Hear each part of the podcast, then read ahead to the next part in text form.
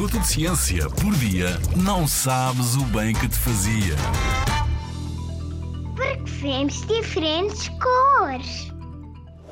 Vermelho, azul e verde, cores primárias. Ciano, magenta e amarelo, cores secundárias.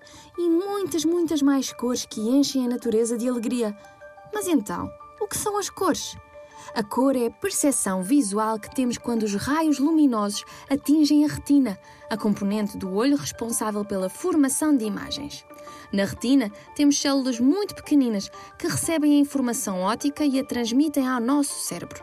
É o cérebro que percebe as cores que estamos a observar.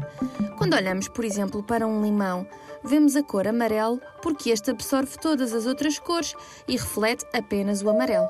Se um objeto tem a cor branca, é porque reflete todas as cores, pois a cor branca é a soma de todas as cores.